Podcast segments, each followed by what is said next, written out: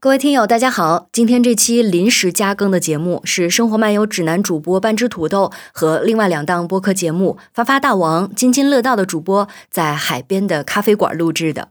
几位呢介绍了一些有趣奇怪的社交礼仪，以及互联网带来的社交礼仪变化。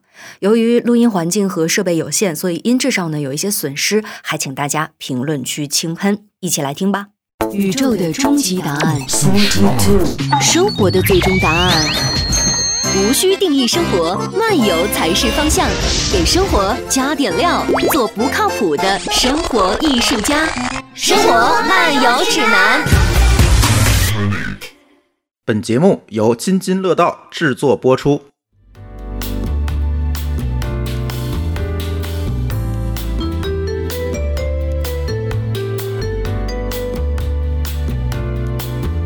我紧张呢，怎么开始？要是你们把你们俩带吧，你们俩开录了十年播客的人，你开场，我开你开场，听着你播客长大的，不能我这样听着你播客跟我开场，不行。大王姐姐，你们每次这么说，我就感觉我是菊萍姐姐。小朋友们，七巧板，你哪年开始录博客的来着？零零几年？一一年、一二年，嗯，正好是咱开始听博客。然后我觉得好早。那腾讯是当时特别比这要早。对对对对对，零三年，以前二十年。以前我们去录综艺，就带着全天带着麦，几个大老爷们儿上厕所说：“妈的，我们一天说我们一天干点啥？”在外面那些男女导演们都听得一清二楚，毫无隐私的一天。对呀，你怎么那？那不能摘，它好复杂那一套东西。来，开始，开始，开始，开始。大王开始吧。大王作为这个再给我来一遍。你们两个就是复古的这个播客主播来到了现场。哎，播客都是听着你们的播客长大的啊。对，老古董，老古董。嗯，没想到能跟大王哥哥一块儿录节目，这真是老约不上您。对我特别喜欢听他们以前的。百忙之中，我只答应。为什么非得听以前的，现在的不听了？确实是没听过。这不是一个播客人该有的素质，你知道吗？就是这就属于互联网的不礼貌，然后延展到线下了。对，你还当面说出来了。你应该说出来了。我一直就听，就是现在也听，然后哪怕你说不出来哪期，我告诉你，我来火车上现听了他最近的一期。我放了，这也说出来了。但是但是最近这期确实挺逗的，确实挺逗。我自己因为我自己特别反感听我自己声儿，然后后来那天我就看我去染头发，然后我就看好多听众都。哦，这是染的，我以为是白的。你又 今天我今天全部错误示范给到大家了啊！不要不要一百九十九。怎么能够坚持这么长时间录播客？你都跟什么人录啊？就是能得罪多少人得罪多少人，所以我们这个节目一路下滑到没有人听了。哦，那不是没有原因的，对，听众们的眼睛是雪亮的。原因都知道，就是改不了。然后我我就去那个染头发，染完头发路上，后来我就看好多听众给我留言，就说那个说太逗了什么的，说哇塞我都乐疯了，说我就是在办公室摸鱼已经摸不了了，就是因为我闭不上我的嘴，就是一直一直就是你看以前比如说那种就是要是想乐拿手稍微挡一下嘴就乐了，然后这回就假假可以对正面对着老板就是那种给给给那种的。啥？这拟声词？确实是我那个来到火车上，朱峰在我旁边戴一耳机，他也不理我，你知道吗？在那听你的播客。然后那儿跟乐的跟傻逼似的，然后在那儿冲我乐。我说大哥，不是你干嘛？你个 这比那短视频外放还讨厌。对啊，不是你不知道你的乐点到底是什么？就是你哪怕跟我分享一下，然后最后跟我说是啊，你的洗发水儿。我告诉你，藏洗发水这事儿吧，他跟他一个毛病。为啥要藏洗发水？哎，问得好，我也不知道。把他们贵的洗发水要藏起来，为啥？好问题，不知道。是这样，因为我们觉得就是说，我们女生可要用好一点的。你洗发水能能好哪儿去？呃，挺贵的，当然了，一瓶四百多吧。四百多，啥概念？你看，所以你配用吗？你都男生头发短用贵一点无所谓，他们头发长还是贵的，那不更费吗？你们得用便宜的呀。不，你得这么想啊，我们这个头发这么多这么长，我们要用好的，别人就觉得，哎呦，说大王你头发真好，你精致女孩儿。贵的就效果就真好吗？不许带货，这不能一鱼两吃。啊，你那集带货了是吗？对，你不行回吧，你回北京吧，然后那机票回头我给你掏了。哦，原来是这样，那对行。，然后后来呢，我们女孩儿，如果你像我头发占的面积大，我要用好的东西，是不是它就更显好？所以你看，你们男的那么少的头发，而且反正早晚也得掉光，无所谓，用什么不是用啊？对吧你？们这头发也脱落呀？它只要是长不显只，要用贵的那个洗发水，就保持时间比较长。后来，然后我就回来路上听嘛，还没说到这点事儿呢。我在地铁上，我就说我听会儿，然后我也爆发出了那种，就是确实挺尴尬的。自己听自己的自己听自己的播客，对对对对，我就是听听，我说这期有那么 有有有有那么意思呢？对对对，因为我以往不听，后来在地铁上爆发出了杠铃般的笑容，然后就赶紧用咳嗽掩饰这种，然后这不是最近新冠又有那个阳的了嘛？然后就感觉地铁瞬间不挤了，然后大家都离我特远，把那口罩戴上以后，使劲没戴口罩也都戴上，戴上对对对了啊，对。这样别人就认不出来你是谁了。你是从来也不听自己的节目对吧？对啊，因为我很尴尬。证明后期不是自己做，自 自己做就更不听了吧？那你作为一个女主播，你有没有在听友的这个反馈里面就被网暴过？比如说声音啊，或者是一个女生笑啊，就这种留言这之类的。说，哎，回到我们今天的主题了啊，因为我作为一个女主播，你想网暴我？我我爱死你了，我不想网暴，但是我一开始我也不听我自己的节目，因为我觉得他们说的都对。对对对对，那你还有什么好说的呢？但是后来我明白你的意思。啊，就听太多了，我就怀疑他是不是说的真的是都对。呃，因为我觉得其实我们是从小的时候，我们不像呃可能我们父母这一代，他们没有学过系统的，就是怎么给予孩子一个这种正面的反馈，啊然后怎么鼓励你，然后所以你可能没有从上一代经营到这种比较好的这个，然后所以可能你就会有一习得这个规矩。对你你因为你没学会这个，但是跟他们学怎么吵架还是特别好。那你看这个跟听友吵架是另外一回事儿，这是这这这方面多跟父母学学学，你在互联网上肯定吵架能赢。那不行，父母好多那种吵架是得当着面儿这种指，从下巴颏出发这种的，对。然后后来我我就觉得说，会有人跟你说，比如有一期节目我们就是聊的挺高兴，因为我们台可能女的多，然后你们全是女的，自信点吧，可能谁说我丈夫是男的呀？然后声音就是都比较粗，就是没有那种说声儿特别细。其实有时候你就是经常会看到电视里有的那种女孩声音特细那种，然后柔的。其实心里就是别学了，嫉妒。学不像。谁说的？就是我这样也不符合礼仪哎，。我前一阵子还重新学过甲子音，对对，我学过甲子音。哎，来学一个，选一个，这个还可以。都欢迎收听津津乐道。哎呦，哎，哎呀，我自己都特难受。然后要不然你录音一会儿就这么录。不不不不能不能，回头可以再太难受了。听一听，如果你这样说的话。啊，那不行，太难受了。后来我们有一期节目，就是我们几个女的一块儿笑来着，啊，就是人家那种笑，他说哈，我们就是啊，就麦克风湿了。口水倒是没喷，但是就是那种哎呀，就是那种对都是那种，尤其成语，你知道吧？我才是成语姐姐，一到就是那种啊哈，中间还得，就是那种，她是那种做开水似的笑，就是啊然后对对，然后这以前文学家把笑分成多少类，偏偏就没分你们这种，还有对对对，做开没有水的。做开水的那种，他就是那种呃，然后那种后来也有听众过去了听众留言说几个哥哥能别一起笑吗？说太吓人了，就是 一激灵，你知道吗？就是会觉得我声儿特粗，而且我这个就是因为声儿比较粗吧，有时候大家就是公共交通嘛，都很少我们有听众，比如说真的就是在家里，当然是一部分收听的场景，还有一部分当然路上交通比较多，嗯，然后有坐地铁的，有坐公共的。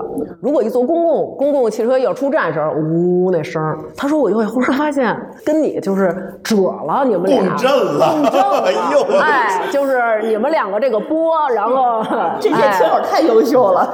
他就以为他是。带主动降噪了。这个梗儿也别人都不太能听明白啊然啊。后什么情况啊？然后一看手机就是走没着呢坏呀，然后等车开起来之后，然后又倒，就发现我们那个台是这样的。然后就比如说成瑜说：“哎，等我跟你说怎么怎么着。”然后就静音一段时间。然后南哥说话，然后这说话那说话，但是到我就静音，就是因为我的声儿特别低频。你跟南哥的声音是不是后后期的时候得给他先给你们俩那个？我们音色上不怎么调整，因为南哥觉得我音色还可以。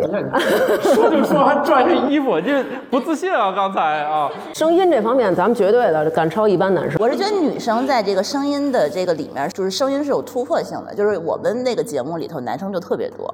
然后但凡对有一个女生的声音在里面，就会显得特别吵，你知道吗？包括本来我说话也特别吵。其实你不吵，是因为是因为语速的问题。呃，语速和声调比较高，然后在他们那个低频的这种声线里面，就会觉得它特别的明显对，然后呢，我之前一开始的我我的留言，我一开始不看的，就前一年到两年的留言，全都是说他是没有勇气看的。你要是看了，你干不到今天了。我就是因为不看留言，所以干到了今天。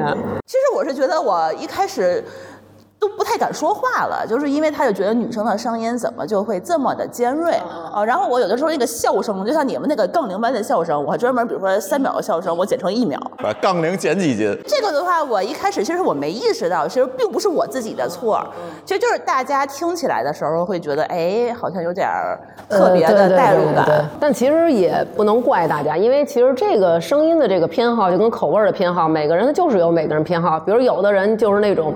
我经常能看见，比如有的人会在底下就是各种留言，比如说这某某这个某某台节目什么，比如说我我看一下叫什么。啊，好。嘛？就是说这个《生活漫游指南》哎呀，现翻出来的节目名儿，那个哎，赢了大王。这局你赢了。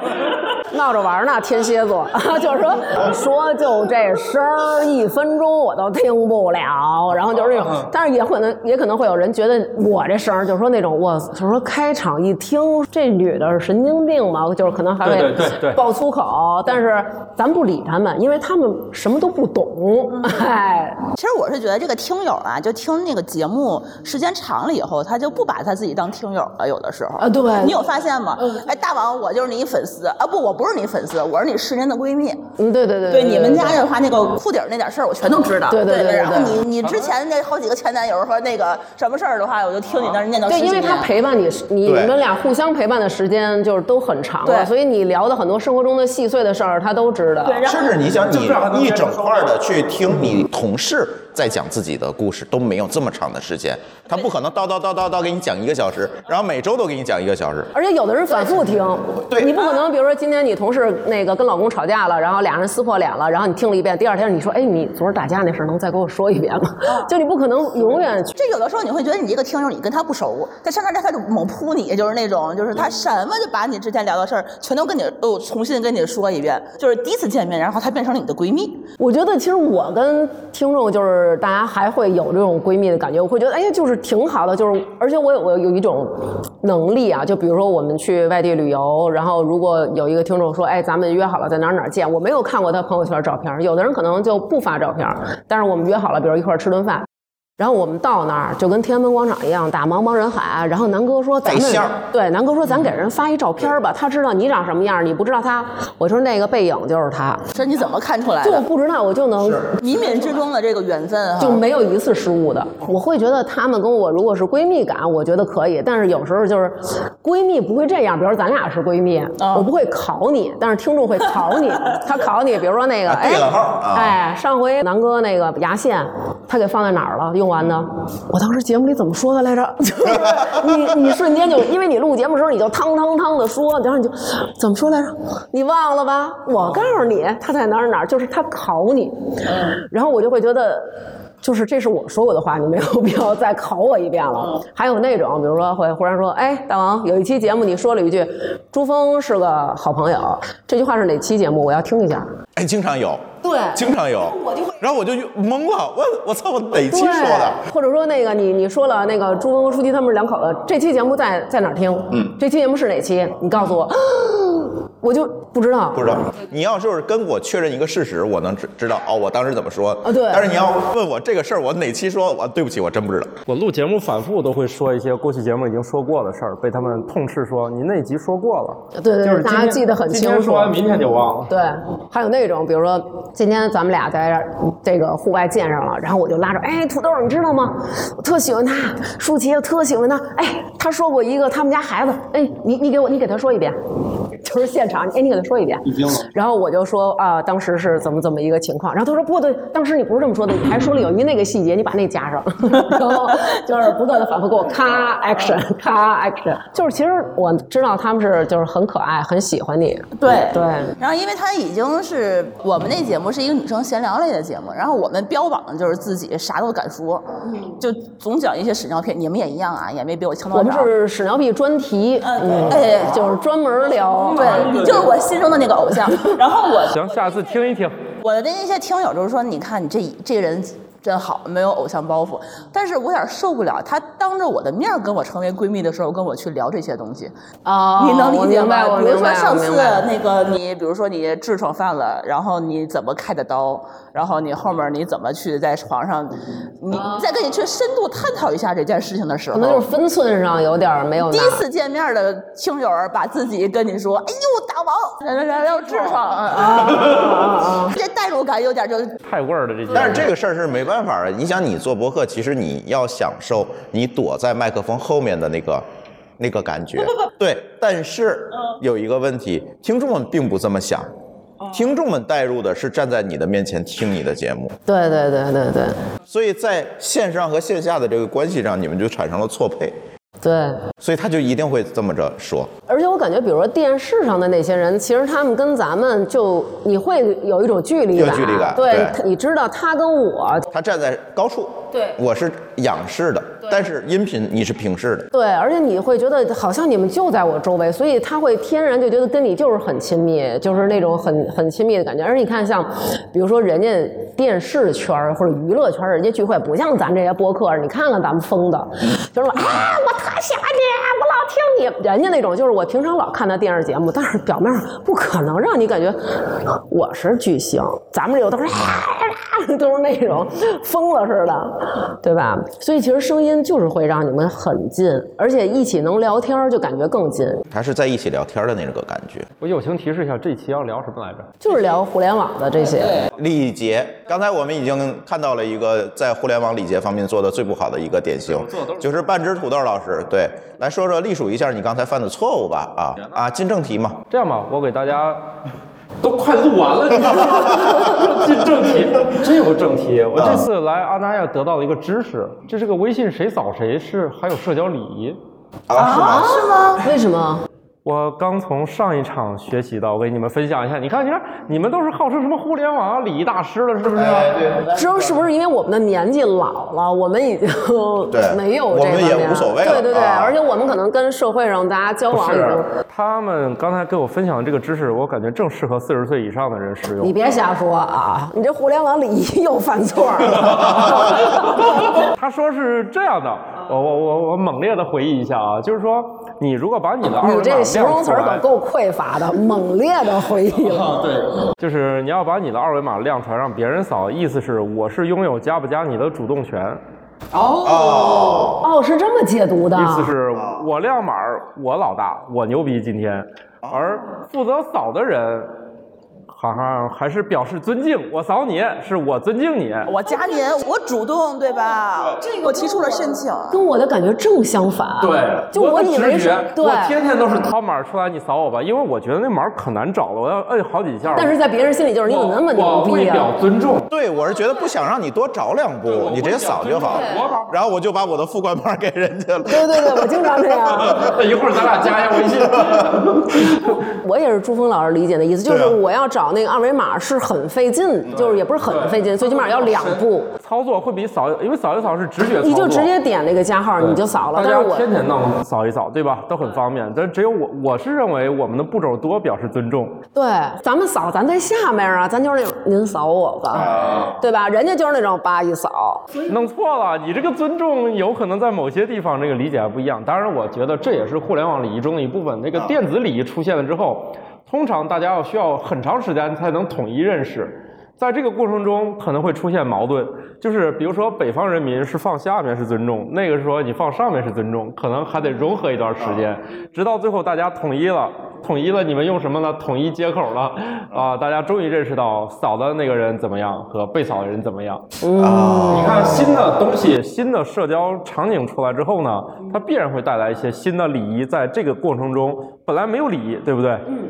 几个人说我扫你，走的人多第二个问那东西在哪儿？俩人光交流半天，二维码在哪儿？扫一扫在哪儿？可能就已经十分钟过去了。所以我总觉得这个礼仪它其实是一个共识，就是大家对这个事儿，就是你扫我还是我扫你，它背后的含义都有一个共识之后，这个才能称之为礼仪，否则它叫习惯所以我们要就是扫之前，大家先商量一下，咱们一说是四个人，啊。先做个礼仪培训是吧？对啊，跟以前那个出去吃牛排，先查查报纸上牛排应该怎么吃一样一。分熟，天津报纸还写牛排怎么吃呢？呃，三十年前可能写啊啊，天津不是特别洋气的城市吗？啊这么洋气的城市，不是人人都知道牛排怎么吃？瞎说，我们只知道煎饼果子怎么吃。我觉得礼仪的这个，像刚刚朱峰说的，我觉得其实很大程度上是局限于这一圈人是怎么去认为这件事儿这个事的就对比如可能咱们父母那一代，他们会觉得你告诉我你叫什么，然后我去加你，我得手动的搜，这样代表我太重视你了。但是我爸就是那种，比如说特傻，人家就是你应该告诉人家微信号，比如说你是手机号或者什么，我爸说箭毒梅香，我说爸别丢人了，就是那种。哦，他说那个微信的昵称是吗？对对对啊，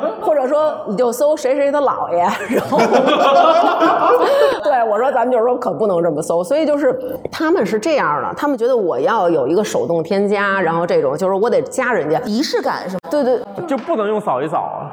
对，他们会觉得你说你扫他说一扫就觉得不太尊重人是吗？对，但是你看，比如说包括咱们也是，今天这么一聊，咱们可能就是那种没有礼仪的人，咱们就是那种您扫我吧，哎，啊您扫我，就这么掏出来，人家就是那种叭叭扫，可能人家那种感觉就是说这大王真没礼貌，要不然以后咱就这么说，您好，我就是怕您多费一道手续，我先。咱标在二维码下面以后。您这么着，您您扫完我，我我当着您，我立刻就里边还发一句：“你要觉得您扫我不合适，咱俩重来一遍。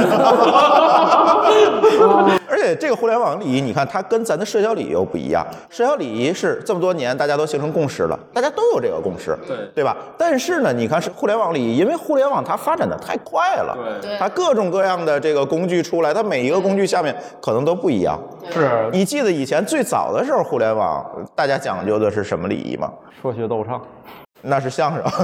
那是啥？发帖的礼仪，你记得吗？在论坛里发帖的礼仪，顶、赞、沙发，赞还是后来的啊？对吧？地板对，现在现在依然依稀能看到抢沙发。对我们每期评论就都到小宇宙评论区抢沙发去了。而且你看那个聊天过去，你只发笑脸不是很正常吗？朱老板那天不是在群里还说呢，哎，笑脸这个事儿很有意思？谁给我发微笑，我跟谁绝交。以前那个笑脸它是倒着的，是用标点符号。啊，一个冒号，一个对对你看现在还有好多老年人这么发，比如以高春辉为首的老年人，他就还是习惯于发那个对冒号括号或者是分号括号，代表不同的表情是因为。他不用再去切换那个表情情，他还是老，他主要考虑到受众也看得懂。年轻的受众真看不懂现在。他们是另外一套文字。对，它是另外一套那个文字体系，所以系。说现在老年人他发的那个笑脸儿，他就是那个笑脸倒过来，他就是一个眼睛，然后一个微笑的那个，他就以为他这是微。不是，你看啊，这又有沿袭了，就是纯文字论坛的时代，你只能用这个言符号字符、言对对对言字符颜字叫是吧符？言文字对，哎对，这么发。但是后来就后来日本人发明一个东西叫 emoji，Emoji 对，他就有了这些东西。但是呢，到咱国内来讲，他后来 QQ 时代，他那个表情能选的他不多，表示笑的他可能就那一个。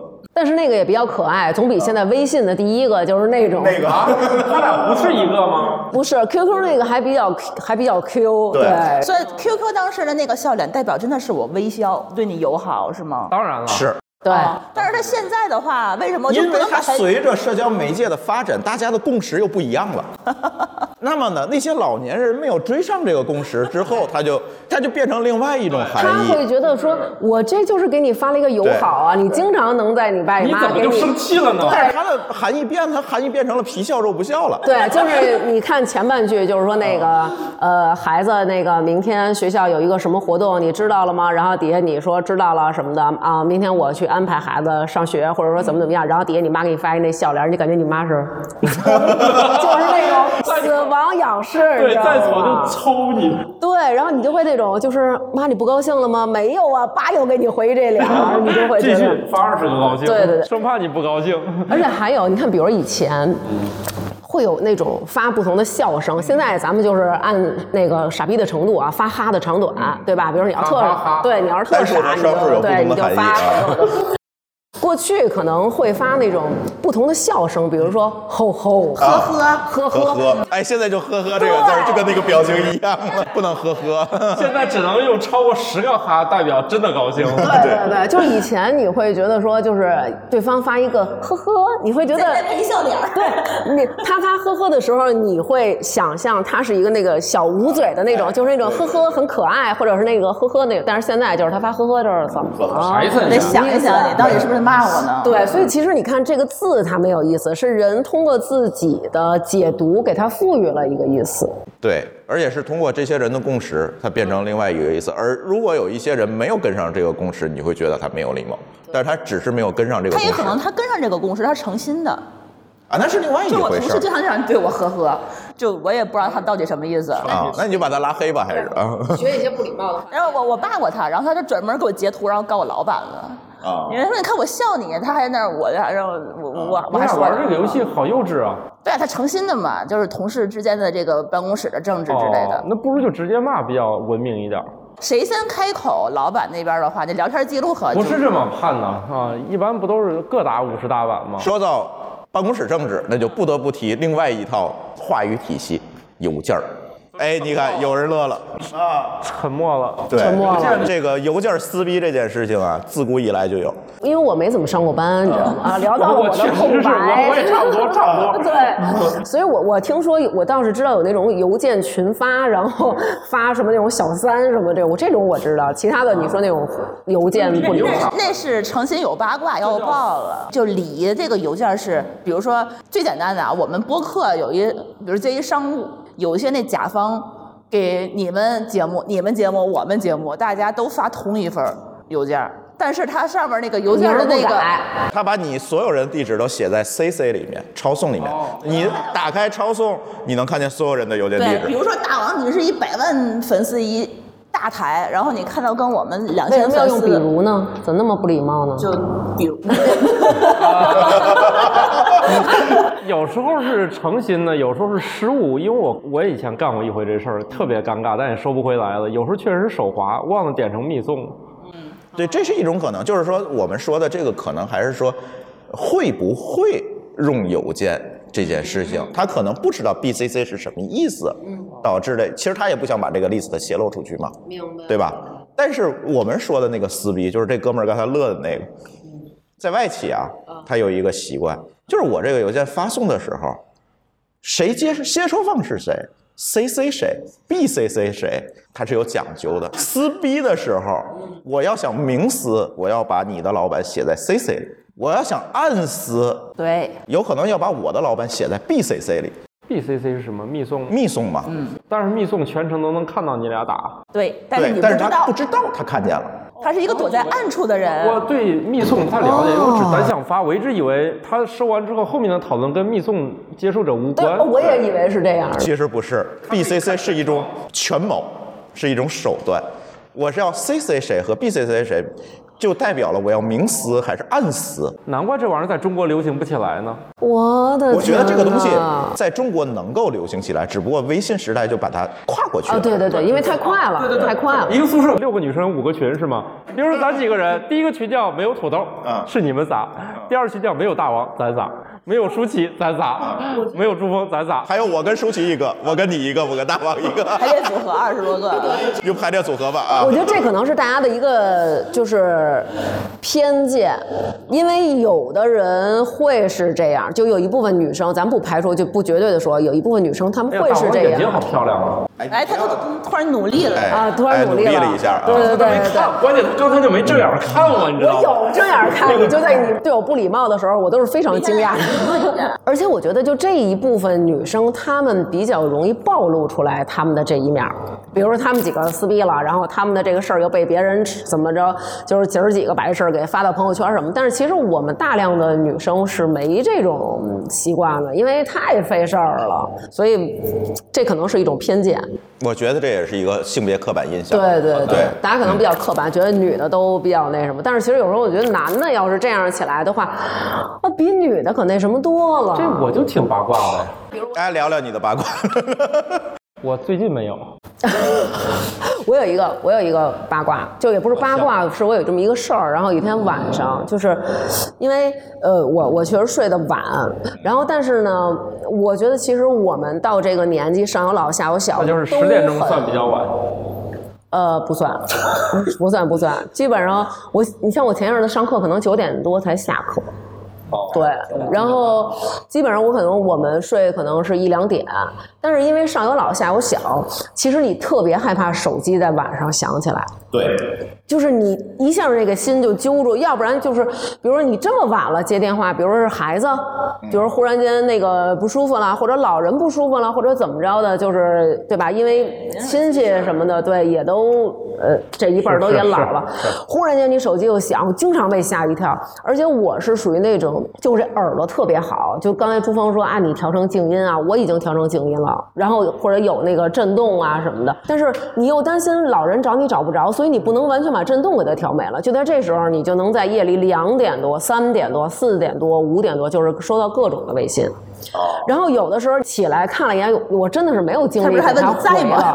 对，会有那种在在，然后给你回一个问号，然后你短时间哪怕就是一眨眼之间没有给他回，他就立刻再发一个问号，那意思嘛呢？给你脸了？就反正我是这么解读啊，就是那种跟你说话为什么不理我？然后。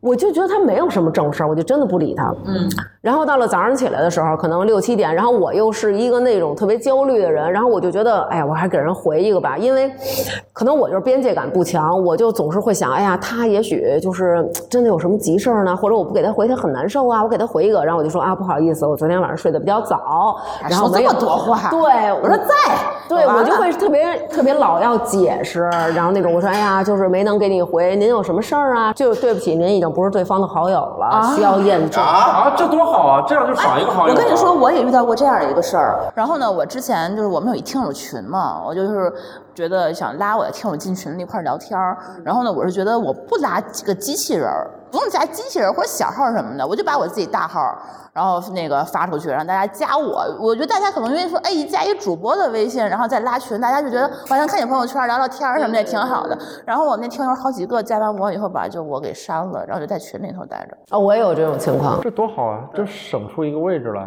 但是这就礼仪的问题啊。他把主播给删了，他把我给删了，我的听众把我给删了。不是，你能 get 到这个？我就是那你就把他从群里踢出去，为什么呀？就是他还是想听节目，他只是对你这个人的朋友圈没有兴趣要自。己一个人在这不不是他可能爽，你要把带着他一起不我给删爽。所以舒淇老师，你看我就不是这样人，你要这样对我，我就报复你，我把你从群里踢出去。所以你只有那他有没有干错别的事情？我还要对对对对对，就是我觉得咱们可以灵活的、弹性的去看这个问题。我觉得你还是太在乎了。要我一想，也不是，就是我把我的听友，我都把你当朋友了。嗯但是我的听友你他把我给删了，就是你就是为了要进群领礼物主要是想加朱老板。我跟你说，他们说了一个新的问题，新的社交礼仪问题，就是刚才他们说的都是聊的问题，现在这个朋友圈这个礼仪啊，深，太深了。我告诉你，哦，我也消息消息。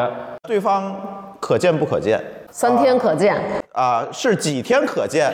然后呢，我可见还是他可见，还是大家都可见？作为一个做播客的一个网红，我真的接受不了我的听友把我加了以后，然后把我屏蔽了。就是当你看到它是一条横线，因为有的人他真的就是不玩朋友圈，人家可能就是那种我特别能够玩朋友圈，他跟你屏蔽是完全不一样对，的。这微信很对缺德，知道吗？他屏蔽不屏你能看出来。我我加有的人的时候，他会跟我说，他说那个大王哥哥说我这个朋友圈我不玩儿，我就是压根儿我就不玩儿，所以呢您是看不见我朋友圈的。然后呢，就是我礼貌的跟您说一下，然后我就这样。然后呢，所以呢啊，对，所以您呢就是也别痴心。然后我就说 OK，我说没问题。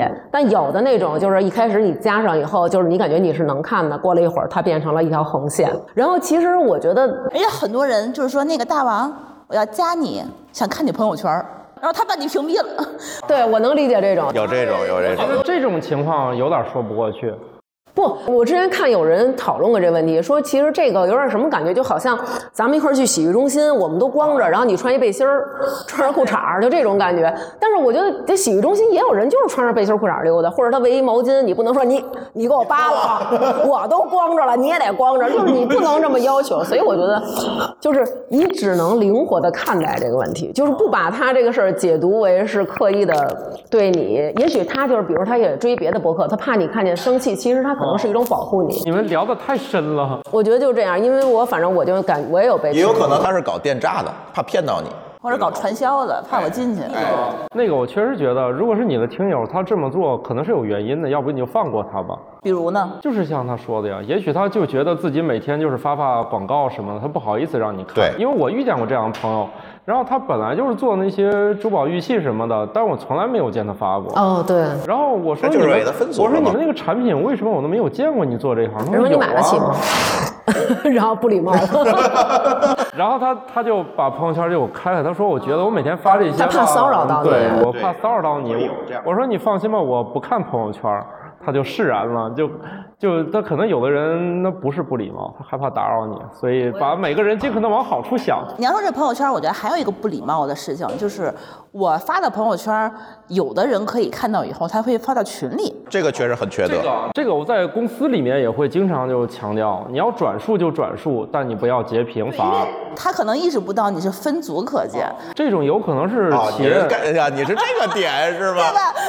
我能明白你的意思咱。就说，呃，截聊天窗口发给另外一个人，如果你能听到我们这个节目，我现在就警告你们，就是如果你还是个人，你不想把公司里面的关系搞僵的话，你就从现在起就不要截微信的聊天对话发到另外一处。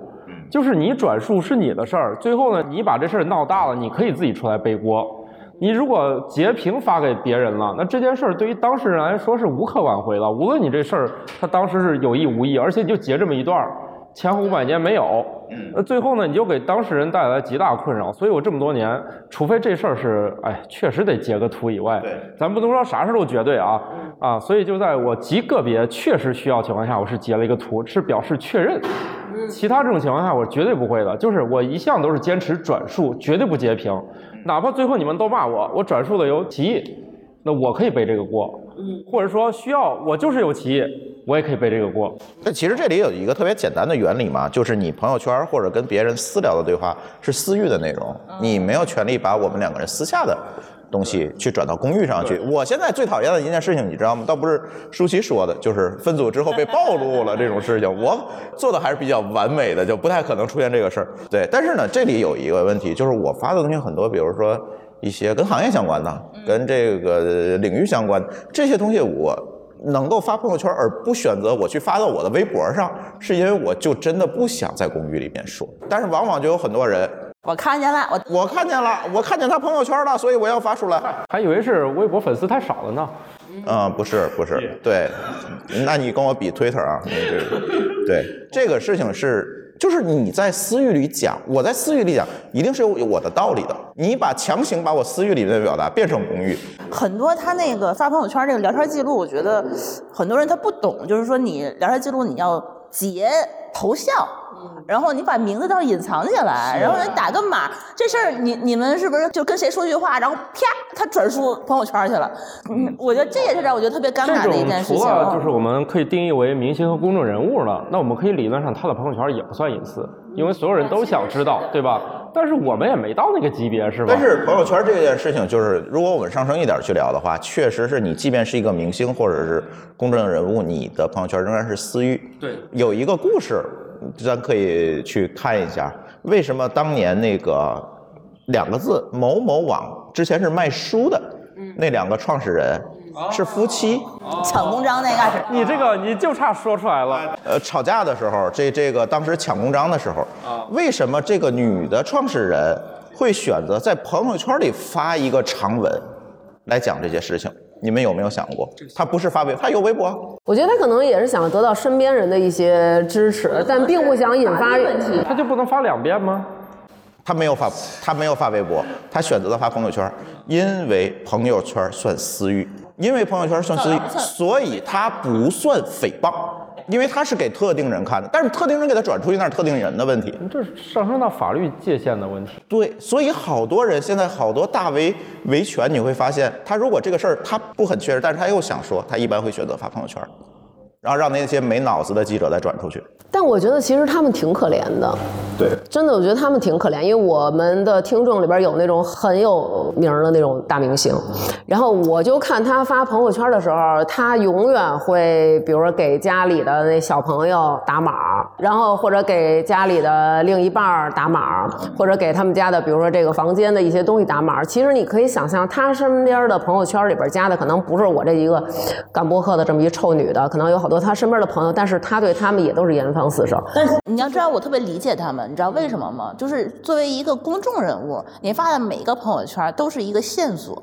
对，因为我曾经就是因为我们录节目的一张朋友圈，被我的一个听友找到我所住的小区的哪一个楼的哪一间房间，啊，我们也被找过。啊，就通过你的但是他没有窗户恶意啊他还不是说你窗外的风景，就是你们家窗台挂了一件衣服。哦，那你那还有点明显。呃，对，然后他从我们家楼底下走过去的时候，就说往上一拍，就说我之前我拍过这张窗户，就是你这个窗户。哦，然后我我当时就很紧张，真的很紧张。我现在我的朋友圈是不被我的邻居开放的，因为我不太希望知道我是一个公众人物。你的家庭的地址，就是你的最后的一个底线，已经被你的听友和和别人都知道的时候，就会完全没有安全感。你们这个想的还很复杂，我就是做减法，少发，就是我没有分组，我全部都是所有人可见，包括我爸妈。就是我要觉得这事儿没啥，就是我一旦评估有任何一个人不能看见，那他就不发。嗯，这也是一个办法，倒也是。所以我的多数时间能发就都发微博啊，所以我就换了一个思路嘛，要发就都能看，要不发就都是能看，也不是说不能看，但就是有总有一些人，他怀着满满的对你的好奇心，然后去研究一些小细节。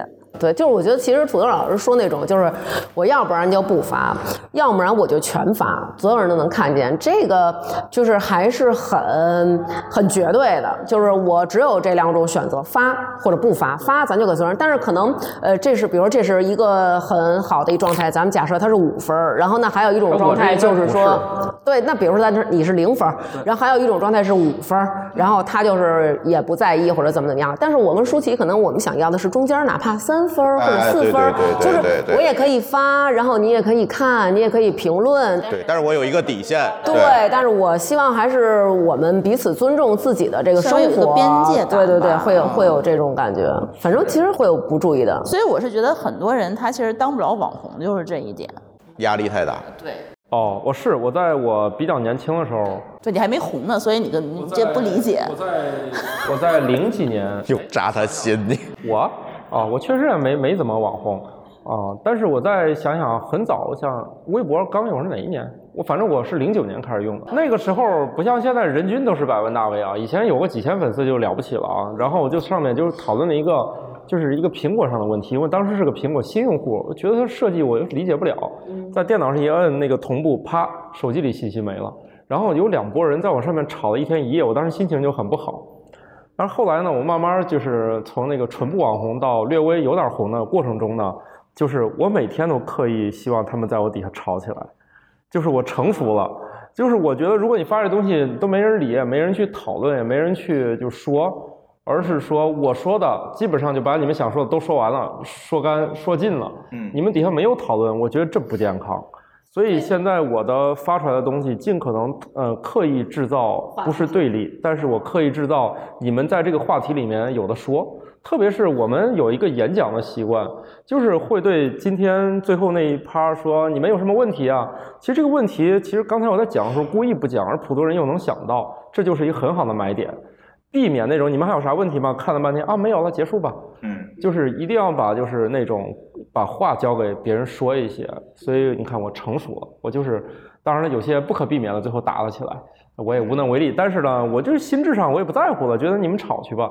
所以有些人是不能接受自己发个啥，底下人在那骂什么你你你现在打开我那小红书啊，好家伙，一天到晚有人骂我没学问、没知识，什么啥也不会，就那种的。嗯，不，我觉得观点是观点，问题是问题。但是我们说的是那种对你私生活的窥视以及分析。比如我那个明星的那几个听众，他们就会有这样的困扰，比如说他会说，我说，哎，就是你们家孩子长什么样啊？看看是像你啊，还是像老公？因为两个人都是名人或者怎么样。然后他就说，他说我没法儿发，他说大王不是不相信你，他说你知道吗？他说就是，他说我就给你看，但是你也别给别人看，我就是相信你。我说 OK，然后我看啊，好可爱啊什么的。他说，比如说我们拍一个东西，比如我老公在那儿坐着，或者谁我在那儿坐着，然后你拍后边可能背景带到一个什么，然后就会有人啊放大了看，对，哦，这是一个限量款，啊，限量的什么什么的包，然后这个包可能是什么中国只有几个人买了，那分析你最近是跟谁走得近，你们是什么什么关系，是不是谁谁去探你的班了，然后你们怎么着，他跟谁又不好，他们就是有好多的这种东西。这个就感觉小时候说什么坐个飞机从挂衣钩上分析出来人家原子弹爆炸了没有？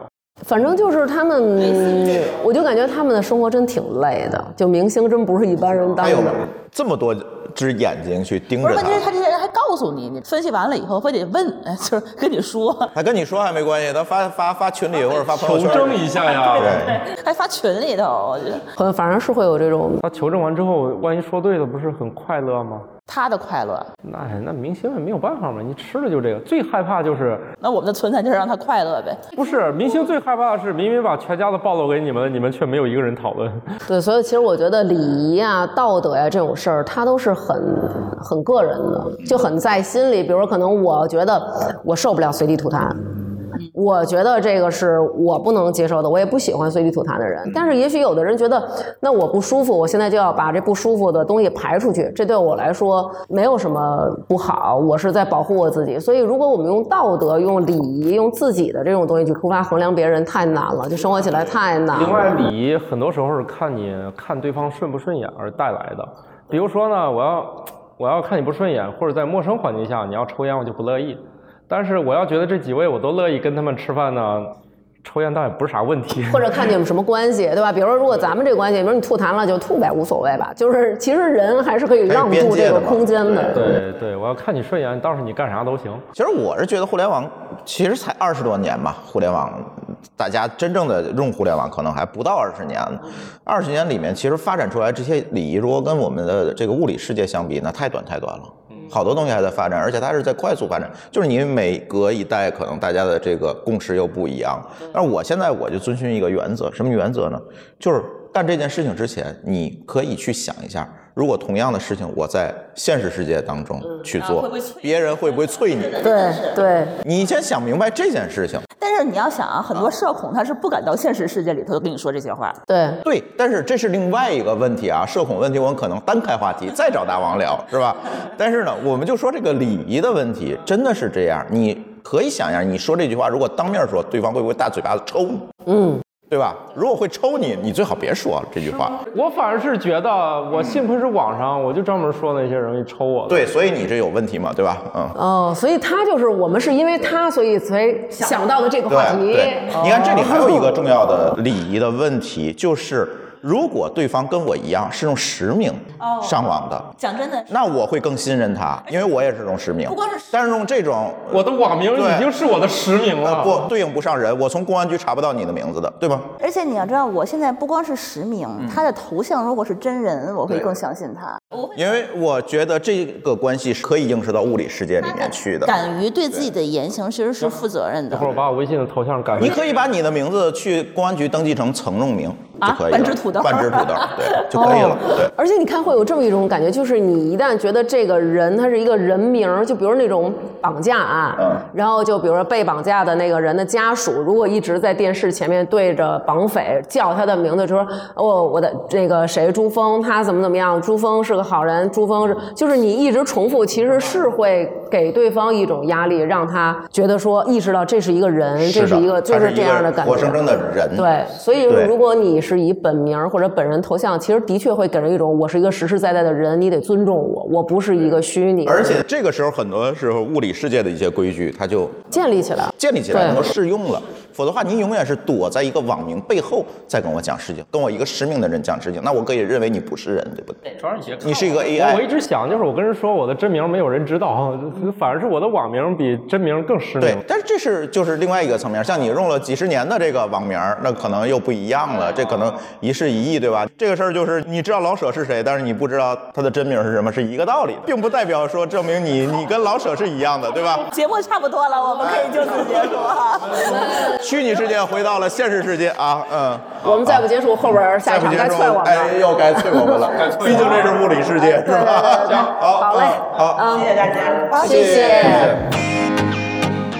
感谢各位听友收听《生活漫游指南》，我们有一个公众号“生活漫游指南”，欢迎订阅。